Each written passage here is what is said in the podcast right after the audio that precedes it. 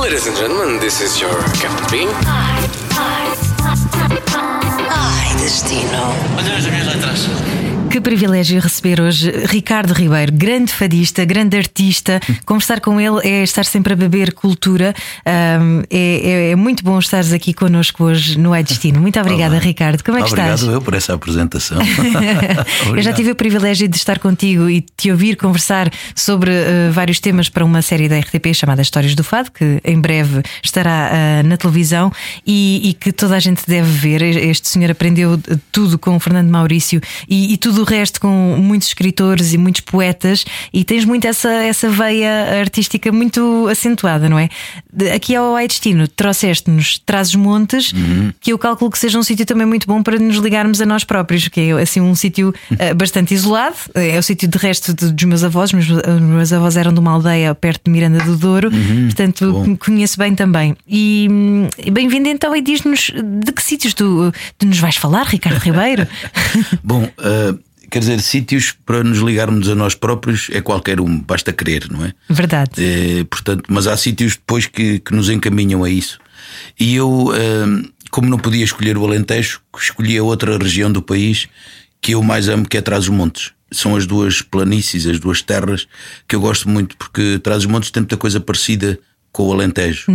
Tanto que durante muito tempo havia a transumância de pessoas e particularmente de animais e portanto há muitas características que têm os alentejanos que são comuns aos transmontanos.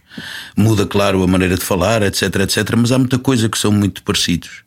E traz os montes também porque para já é uma, é uma terra maravilhosa e falo em particular ali de- da zona de Macedo Cavaleiros. Há uma aldeia muito muito pequenina que não tem quase nada mas que é o autêntico paraíso que é Paradinha de Besteiros e que tem o mosteiro de Balsamão que é um mosteiro que fica em cima de, uma, de, um, penhasco e que também recebe, ou seja, que funciona uma parte como hotel, mas que somos recebidos por, por, por hum, sacerdotes ou, ou acólitos, etc. E que, ou seja, vive-se uma paz de espírito e uma, e uma busca do, do, do, interior e também do exterior na beleza que- da, da natureza, da beleza da natureza, que é absolutamente extraordinária. Aquela aldeia, nós só vemos, quer dizer, árvores e os penhascos, e é uma coisa extraordinária. Há muita gente que terá medo dessa, desse silêncio, desse vazio. É, Bem, o silêncio, o vazio é uma coisa, o silêncio é outra. Porque um indivíduo, se estiver em silêncio, pode estar prenhe de muita coisa, não é? Enquanto que o vazio nos, quer dizer, é o, é o vácuo, não é? Não, não há mais nada. E o medo do silêncio é porque o, o silêncio muitas vezes fala de nós próprios, não é? Ouvir a voz do silêncio é uma coisa muitíssimo importante. E muitas vezes nós confundimos a solidão com, a, com, a, com, com o isolamento. Isolado é uma coisa, solidão é outra. A solidão é uma coisa fantástica para o ser humano, para o espírito, porque nos podemos conhecer a nós próprios, não é? E, portanto, o silêncio é uma coisa muito, muito importante, não é? Talvez o mundo precise mais de silêncio que propriamente de ruído e de, e de barulho. E, e então lá na paradinha é muito importante. É, aliás, na paradinha tendes o silêncio por completo. Não ouves nem sequer aquele das estradas, nada. Não ouves absolutamente nada e podes ouvir a voz do teu silêncio, não é? O que é extremamente importante porque nos dias que correm cada vez menos há, há a preocupação de, de procurarmos o sono dos justos, não é? Como dizia o Platão, naquele momento em que vais para adormecer, procura o sono dos justos, procura se foste um homem leal, um homem honesto contigo e com os outros, não é? E portanto é, de, é, de, é, é fundamental, é, é, é muito importante haver o silêncio. Então descreve-me, se eu estivesse a ver um postal, como é que seria esta paradinha ao pé de Macedo de Cavaleiros? Quer dizer, um- era uma coisa muito simples, mas ao mesmo tempo algo que te leva às nossas reminiscências. Ou seja, é, quando vês uma coisa demasiadamente bela, não tens palavras para descrever, não é? E é isso, é o encontrar ah, do sítio onde vens, que será do Una, etc., isto de uma maneira mais filosófica de ver a coisa. E portanto, se calhar é vez a beleza do verde. a combinação das cores e a combinação das proporções, porque estas terras são muito elegantes nas, nas leis das proporções, é? na sua na sua, no seu âmago, no seu, no seu interior. E portanto, a paradinha não tem nada. Tem umas casitas, tem meia dúzia de pessoas, mas o que é que, se encontra uma paz e um e um certo, como direi, um certo conforto de existir. Né? E portanto, por isso escolhi a Paradinha de Posteiros e escolhi ali aquele mosteiro de Balsamão que é absolutamente maravilhoso. E, e convido todos a irem até lá. Mas pode-se ficar lá? Pode-se ficar lá a dormir no mosteiro, sim Uhum. senhores. Agora com este coisa do Covid há as, as, as, as devidas precauções, etc. E eles têm capacidade reduzida, mas como é muito pouco conhecido, certeza que se ligarem para lá e quiserem ir lá passar três dias é, é maravilhoso. E depois podem caminhar, andar a pé, não há carros, muito poucos carros passam e depois ter aquela, aquela, aquela alegria de ver, por exemplo, pessoas já com os seus 80 anos, porque é uma população muito idosa, mas é muito bonito de ver as pessoas, por exemplo, chegar a carrinha do pão e vê-los encomendar o pão para o outro dia. É, é muito interessante. E pode-se caminhar pelo meio daqueles olivais maravilhosos e dos cedros, que há muitos, e de amendoeiras, quando é a época delas. É, é muito bonito. Portanto, é uma espécie de residência artística para ti. Sim, eu, enfim, como tenho lá família, por, ou seja, gosto muito de lá ir e, e de estar lá, porque de facto. E, e, depois há dois caminhos que se podem ter: quem vem de Macedo ou quem vem ao contrário. Portanto, quem vem de Chassim, que é uma outra aldeia, já uma aldeia maior, já com outro movimento, em que, que se vem do alto, porque a Paradinha é uma coisa muito interessante, porque de frente à Paradinha fica uma outra aldeia que é o Lombo. E nessa aldeia neva, mas na Paradinha não, porque a Paradinha fica numa encosta. É muito frio no inverno. Eu gosto particularmente do frio, porque o frio, se reparares na natureza, o, durante o inverno é onde tudo acontece e nós não vemos. Durante o verão é onde se vê. Portanto, acontece tudo dentro no inverno e do, no verão tudo se expande. E, e, por isso eu gosto do inverno, porque é no inverno que tudo acontece. Que as plantas se renovam, a água se renova, tudo. No, é, parece que não está a acontecer nada, mas está a acontecer tudo. E há uma aldeia, durante o inverno é muito frio, mas não neva. Mas de frente vês a neve na aldeia, na outra aldeia, quase que vês a outra aldeia. Mas quando vens por esse caminho da outra aldeia de Chassim, vens por um alto e então vês a toda a aldeia e aquilo é uma coisa maravilhosa porque vês os teus olhos perdem-se numa, numa, numa reentrância dentro dos dois montes, na divisão dos dois montes, que parece mar sem ser mar, porque é tão azul. Nos dizem que o céu está limpo, parece que tens um mar ali e não é. É fabuloso, é fabuloso. Que lindo. Olha, é lindo. E quando vais comer, por exemplo, não hum. sei se vais a Macedo de Cavaleiros? Sim, vou. Eu, curiosamente, como a família lá cozinha muito bem e a tia Maria faz, quer dizer, um arroz de couves, que é uma coisa tão simples. Olha lá, está o que os liga aos alentejanos. Um alentejano com azeite, alho, sal, água e coentros faz um, uma coisa maravilhosa. Exatamente como os, os transmontanos. Um bocado de arroz, azeite, água e couves fazem-te uma comida que é extraordinária. É ótimo. E portanto, poucas vezes vamos comer fora porque a tia Maria pergunta: Mas não ficais a merendar? Quer dizer, temos que merendar e temos que lá estar e comer. E eu prefiro comer lá porque aquela mulher cozinha que é, sabes que é teres o lume aceso e grelhar a carne ali na, na lareira, quer dizer, é uma coisa maravilhosa. Cortares o pão com a navalha e o queijo é uma coisa. Acho que. Quer dizer, as crianças deviam assistir a isto para não pensar que os frangos nascem no, no, no supermercado, sabe? E ver as galinhas e ver aquela coisa, aquilo é maravilhoso. E. Mas há um restaurante que há à saída de Macedo, que eu não me recordo agora o nome, e que se come uma posta, aposta mirandesa, que é uma coisa de ir às lágrimas. Ir às lágrimas. Peço desculpa, gostava muito de dizer o nome do restaurante e não me lembro do nome. Vou lá, fui lá já duas vezes e é maravilhoso, come-se lá muito, muito bem. Ok. E ali na zona, tu costumas visitar mais locais? Tens assim algum. Bragança tens a Casa de Mateus, por exemplo, que é maravilhoso, não é? Que tem os seus vinhos também muito bons e que e eles também fazem muitas coisas com a cultura, fazem lá concertos e já lá cantei há uns anos bons atrás. Mas tem coisas maravilhosas, Bragança também, para se ver. O Castelo de Bragança, que é maravilhoso. Tem muita coisa onde, para onde se ver. Traz os montes é riquíssimo, riquíssimo. E para ir a Mirandela, as Alheiras, portanto, tudo isso é fantástico. fantástico. Olha, deixa-me só contextualizar, porque há pouco disseste e muito bem, não me deixaram falar sobre o Alentejo. Deixa-me só explicar. Tu, tu, tens aí uma costela alentejana, porque tu chegaste a viver no Alentejo, não é? Não. Ou seja, esta costela é uma, uma costela que vem de amor, não é? É uma costela que vem é, é, tal qual como as mulheres, não é? A gente gosta de uma e não gosta de outra. Ou pelo menos gosta de uma e não se identifica com a outra. E o Alentejo para mim tem um significado muito especial porque eu não sou alentejano, mas sinto-me um alentejano porque é das terras que eu mais gosto. E a terra que eu mais uh, sinto como minha é. Gosto muito daquela gente, gosto muito de toda aquela cultura e, portanto, conheço melhor o Alentejo que conheço Trás-os-Montes. Então vamos ao Alentejo também. Eu acho que não há problema nenhum.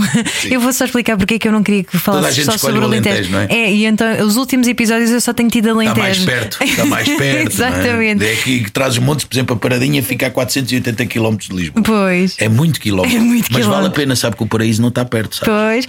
Nós é que pensamos, o paraíso nunca está perto. Então, e no tempo em que eu ia quando era miúda ver os meus avós, que demorávamos para aí umas 10 horas, Ah, que aquilo pois. era. Não havia Não, autoestradas. agora não. Daqui à Paradinha eu faço 4 horas, 5 horas no máximo, nem tanto. Uhum. Se parar muitas vezes é que faço para aí 5 mas 4 horas, mais ou menos, 4 horas e 10 estou na Paradinha. Há um restaurante também muito bom que não me lembro do nome, a caminho de lá, que é em Romeu, que é uma aldeia que se chama Romeu, que é um restaurante fantástico também. É, basta descobrir assim, é bom porque as pessoas vão. Uhum. Restaurante em Romeu, vão à procura porque é fantástico. E esse restaurante também é Macedo. E depois também podes dar sempre um pulinho à Espanha, porque também não estás muito Tá, longe, dali não da é? Paradinha estás muito perto, estás a 40 km de Espanha. Uhum. E eles têm muito essa tradição. Quem, quem mora junto à, à raia, normalmente Exatamente. fazem a vida muito em Espanha, vão vão lá, gasolina à Espanha, de resto, não é? E não que é só, mais barato. Uhum. dizer, há muito intercâmbio e é, é muito, é muito bonito. Eu gosto particularmente de os montes no inverno. O frio é muito é, é bom estar à lareira, poder eh, ver toda a geada, ver a neve e depois, quando não há neve, mesmo aquele frio, ver o, o comportamento dos animais é, é muito bom. E das próprias plantas, eu sou muito ligado às plantas também. Bonito, poético, porém muito frio. Sim, quem não gostar de frio, quer dizer, mas olhem que o frio faz muito bem.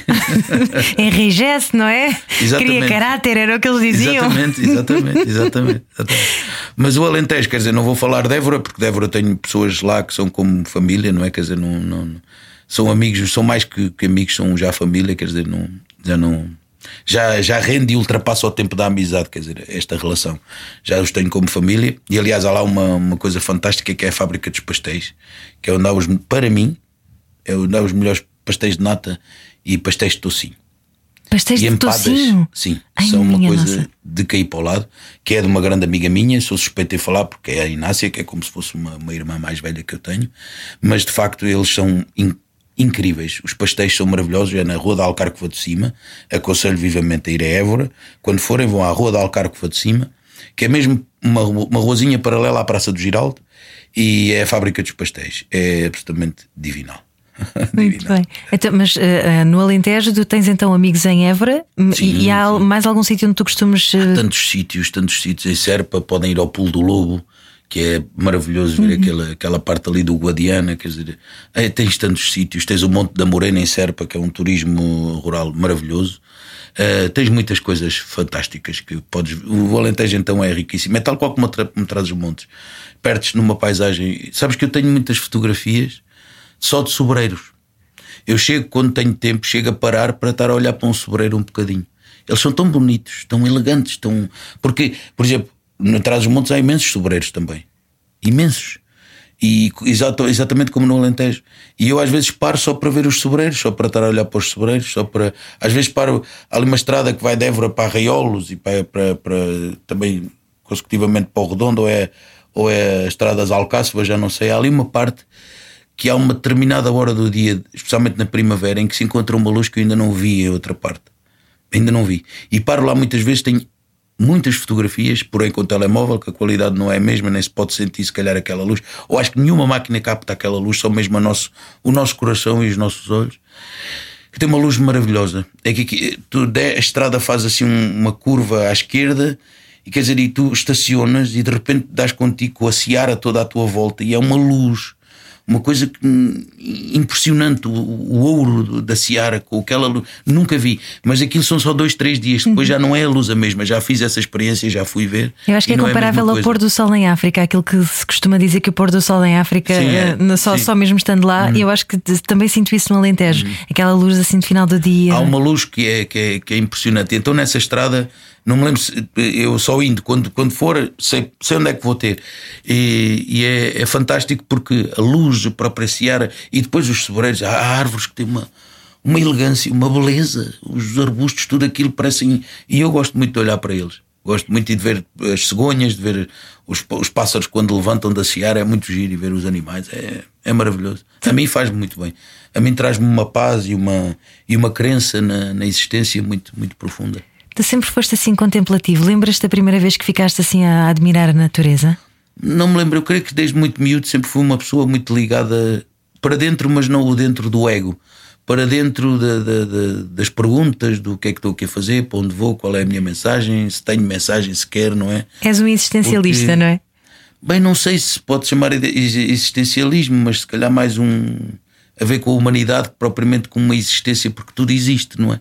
E portanto não, não, não creio que seja por aí, ou pode ser até, talvez, mas eu não me lembro. Sei que depois tive, durante quando fui estudar para o colégio interno, as coisas mudaram porque encontrei um homem maravilhoso, um padre que era uma coisa extraordinária, um sábio, que era o seu padre Manel Alves, que tinha uma paciência, uma delicadeza e uma sabedoria para lidar com os jovens adolescentes, que me trouxe muito dessa parte contemplativa e também da parte de apreciar a poesia, para além do fado, a outra poesia que não se consegue cantar, que só se pode ler ou que só se deve ler, não é?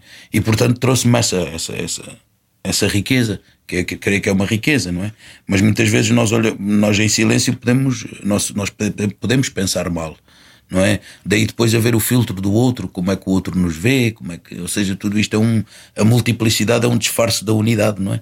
E então é importante fazer essa, essa, essa ponte e, e o, o, o Então- contemplar, o, o observar é muitas vezes uma maneira de saíres de ti, de te encontrares com tudo o que existe e de saberes que fazes parte daquilo e que nada no mundo existe separado de ti. A lei da separação, quando nós queremos, não, ele é ele, eu sou eu. Isso é a pior, a pior falácia, não é? Então o que nos separa do outro é o ego. Claro, não só o ego, mas também tudo o que. Quer dizer, é, no fundo é uma reunião de tudo aquilo que constitui ou que possa constituir o, ego, não é? Porque depois tem a ver com os interesses, tem a ver com. Com porque há dois tipos de eu, não é? Se quisermos ver por aí, mas isso já vamos entrar para uma conversa muito. muito longa. E que obriga, Bem-vindo à psicanálise. obriga- não, mas é porque. Quer dizer, há- o ego, os, todos os interesses que nós temos, não é? Tem a ver com, com aquilo que tu, muitas vezes, com o teu desejo, com o desejar qualquer coisa, com a espera da, da retribuição, não é? Por isso é que o bem, quando se prova, é uma coisa maravilhosa, porque tu fazes o bem e quando esse bem é genuíno, quando esse bem não tem nada a ver com aquilo que tu possas precisar ou desejar, é uma coisa maravilhosa, porque a partir do momento em que não tens o desejo de ser retribuído, o bem é a coisa plena não é? Daí Platão dizer o que é que é a justiça. A justiça é, é aquilo que põe as coisas no seu devido lugar. E o que é que a ju- a justiça te leva ao bem supremo?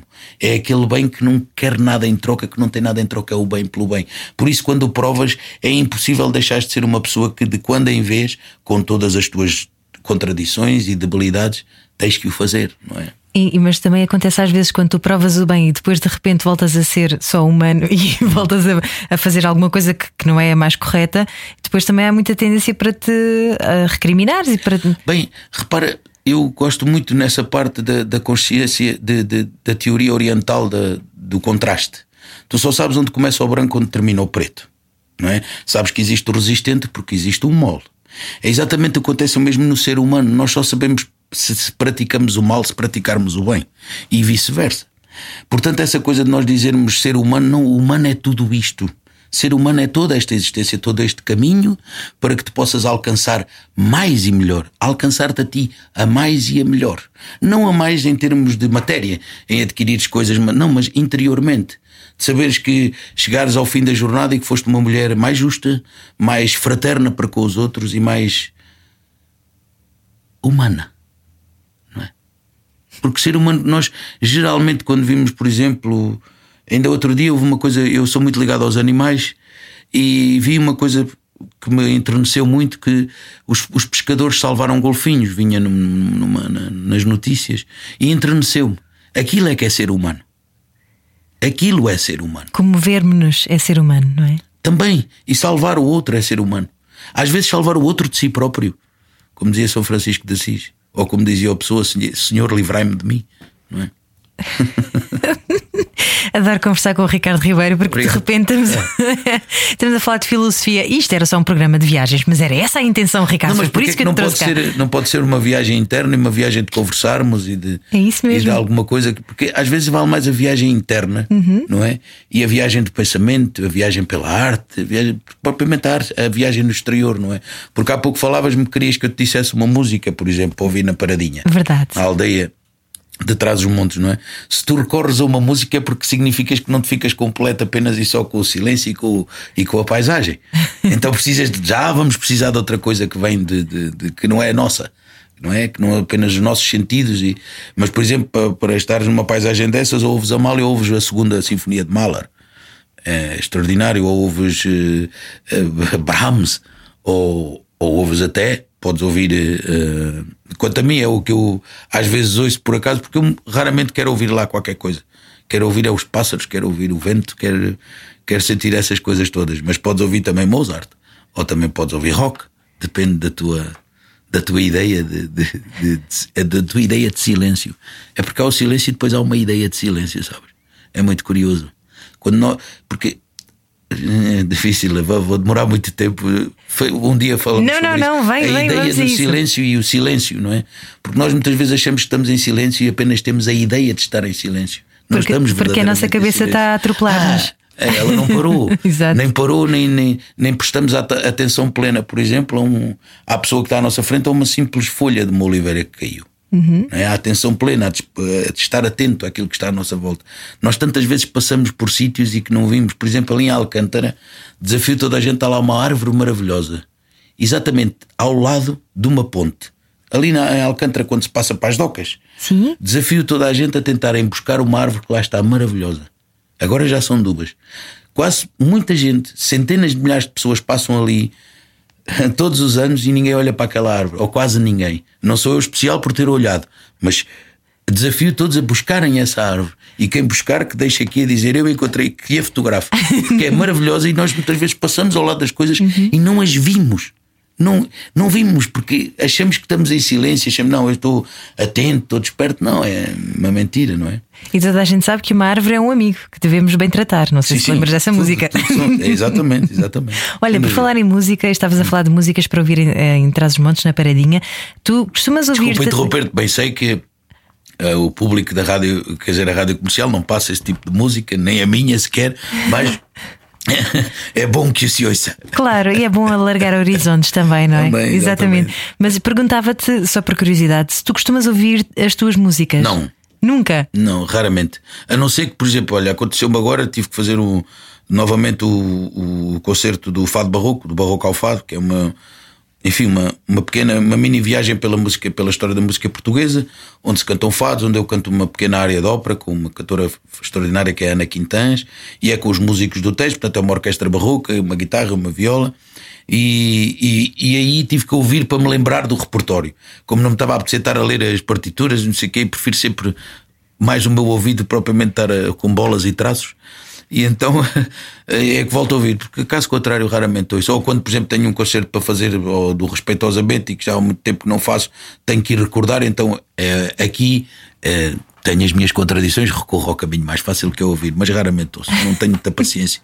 nem, nem gosto, sabes, porque como dizia um amigo meu, rola o número da mão amiga, que é olha que já és a imitação de ti próprio. Quando te ouves, depois tens tendência a fazer sempre a mesma coisa e eu não gosto.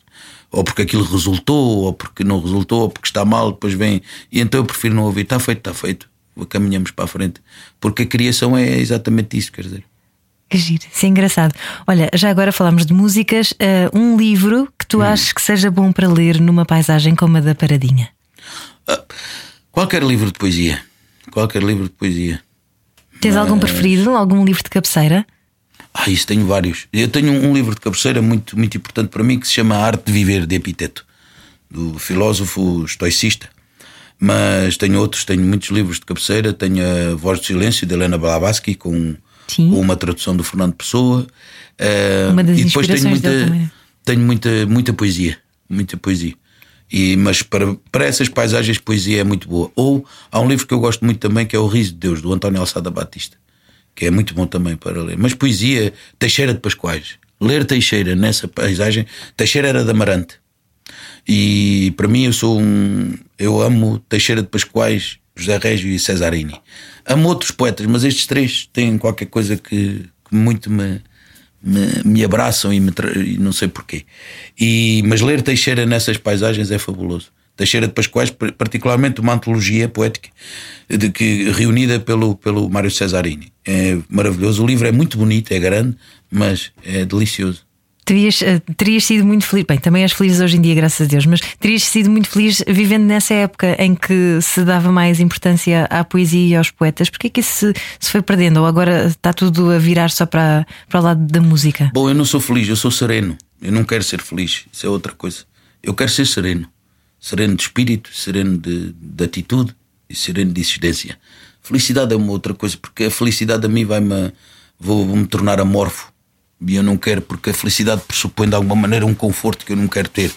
Não um conforto de, claro, evidentemente que tenho, preciso de conforto para viver, como qualquer ser humano, com dignidade, mas eu prefiro mais a serenidade que propriamente a felicidade. A paz de espírito? Sim, exatamente. Uhum. Uh, bem, que isso se calhar pode ser a felicidade, mas bom, isso é outra coisa. Mas uh, um, a poesia nasceu com um caráter sagrado, se fores ver a Virgílio não é? Uhum. Lá para os gregos ou ainda mais para trás, a palavra tem um teor sagrado, não é? Se fores à etimologia das palavras, por exemplo, o que é que é. Há um filósofo que eu gosto muito diz que sagrado é a função de dar sentido. Mas eh, quando olhas para, para a etimologia das palavras, vais, por exemplo, à origem latina, mas depois ainda vais mais para trás para o proto-indo-europeu e descobres que palavras que nós temos uma determinada aplicação no cotidiano e no comum, elas têm um outro no seu âmago, um outro significado e nasceram com outro sentido. Por exemplo, a palavra esperança. A palavra esperança, o que é que é esperança? É esperar qualquer coisa, não é? Porque vem do latim esper, não é? Significa esperar. Mas se fores ao proto-indo-europeu, era apenas um, quase que um ditão que diz esp, que significa expandir. Repara que esperança e expansão são muito idênticas, são primas, primas irmãs. Portanto, a esperança é expandir, é buscares do futuro, como dizia o Padre António Vieira, busca do futuro para o presente. Isso é verdadeiramente a esperança, quanto a mim. Por isso gosto muito da etimologia, não é? Como, por exemplo, a palavra respeito ou a palavra inteligência. Inteligência, muitas vezes achamos que é o homem que sabe muitas coisas. E porque, e porquê que a poesia muitas vezes perdeu, ou quase hoje perde o seu, a sua importância? Porque nós hoje vivemos o. Todos sabemos como mas ninguém pergunta porquê. Ninguém sabe porquê. Não é? Todos sabemos como fazer qualquer coisa, mas porquê? O que é que me leva a mim a fazer rádio? Ou a ti a fazer rádio? Uhum. O porquê de, de, de, fazer isto ou aquilo? Nós hoje sabemos como fazer tudo. Porquê? Porque o ser humano é, é dotado da lógica, a premissa, a conclusão e da inteligência. A inteligência, a palavra vem de inteleger, eleger dentro, ou ler entre, não é? É eleger entre o bem e o mal. É? E então por isso mesmo um tipo fica, começa a ficar a pensar assim, isto é qualquer coisa de, de, de estranho, não é? Mas a essência das palavras, daí a, a, poesia estar para quinto, sexto plano, não é? Porque depois nós achamos que os poetas são os tolos quando, quando dizem muitas vezes eh, rimar eh, peixe com desfecho, não é? Ou quando não rima até. Não é? Portanto, porquê? Porque tornou-se tudo uma seca, porque nós só sabemos que nós só queremos saber como. Não é? Como é que eu chego ali? Como é que eu tenho sucesso? Como é que eu tenho uma namorada gira? Como é que eu tenho uma casa com piscina? Não é? Mas ninguém pergunta, mas porquê é que eu quero uma casa com piscina? Se ao fim de 15 dias, vá, mas dois anos estou enfadado da piscina, por mais que venham os otimistas, eu não, oh, eu estava lá na piscina, quero lá saber há muito mais coisas, mas né, isto é como conviveres com a beleza, ou alguma coisa que te mova intelectualmente, ou então a beleza cansa. E porquê é que ela cansa? Porque se torna estática. A não ser que seja a beleza profunda que nunca é estática, que se move, porque tudo se move, não é? Mas há belezas que não se movem, não é? Tal como a beleza humana, não é? A beleza humana, tu olhas para o padrão da beleza da Europa, não tem nada a ver com o padrão da beleza na China. Não é? Por isso a beleza é muito discutível. A beleza plena é que não é discutível, que vem da arte, não é? E o que é arte? É onde não existe a dúvida. No ser humano existe a dúvida, porque nós vamos envelhecer, já não somos belos. O que é que é belo então? É aquilo que vem de dentro. Daí não julgues o livro pela capa, etc, etc.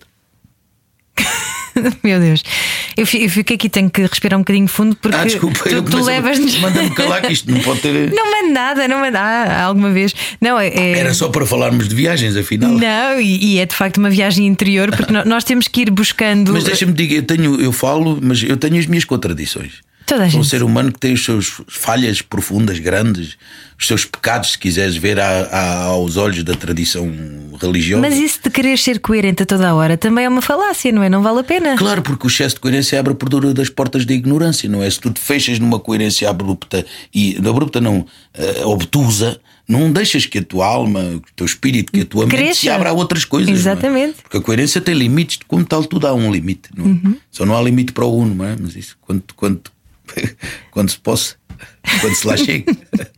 Ricardo Ribeiro, sempre ligado ao Uno, muito obrigada por teres Obrigado, vindo aqui ao Ai Destino. obrigado. É um Obrigado. prazer sempre viajar contigo e viajar interiormente também. e convido os ouvintes também a explorarem um bocadinho Espero dos que não fiquem com sono. Não, não, eu acho que não, de conversa. todo. Não, até porque tu dás aqui imensas pistas para as pessoas vão, vão de certeza agora ao Google perguntar como, eh, como saber estas coisas que o Ricardo Ribeiro sabe.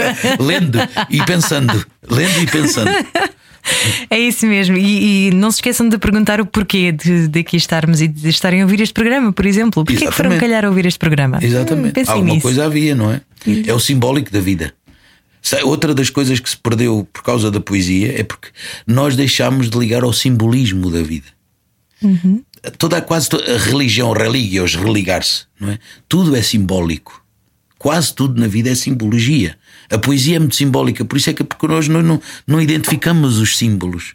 Não, é? não identificamos aquilo que, que é simbólico para nós. Não- quer dizer, olhamos aqui para, para, para, para a comercial, não é? Este lettering, esta bolinha, o que aquilo, nós identificamos a marca comercial. Mas depois o simbolismo que encerra, porque é que será que é um círculo? Porque é que, porque é que me chama a atenção ou porque é que não? E a poesia é muito simbólica, não é? E a perca desse simbolismo da vida, o simbolismo da nossa mãe. Nós só achamos que a mãe é para nos cuidar dos filhos quando nós já somos grandes e precisamos que a mãe cuide ou que faça isto ou aquilo. Não. A mãe é muito mais simbólica do que isso. O cheiro, não é? É estarmos atentos, não é? Exatamente. É isso mesmo. Muito obrigada, Ricardo. Obrigado, prazer. Podcast Ai Destino, Ai Destino. So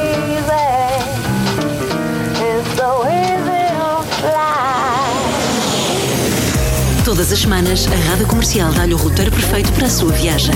Descarrega o podcast e apanhe boleia com a comercial. Just a day